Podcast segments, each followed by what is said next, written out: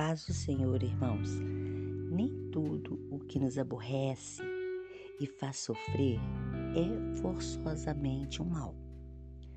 Quando os irmãos de José o venderam, o que parecia um mal se tornou maravilhoso bem, pois lhe deram oportunidade de chegar a ser governador do Egito. Tenha confiança no Pai que sabe extrair o bem daquilo que nos parece um mal.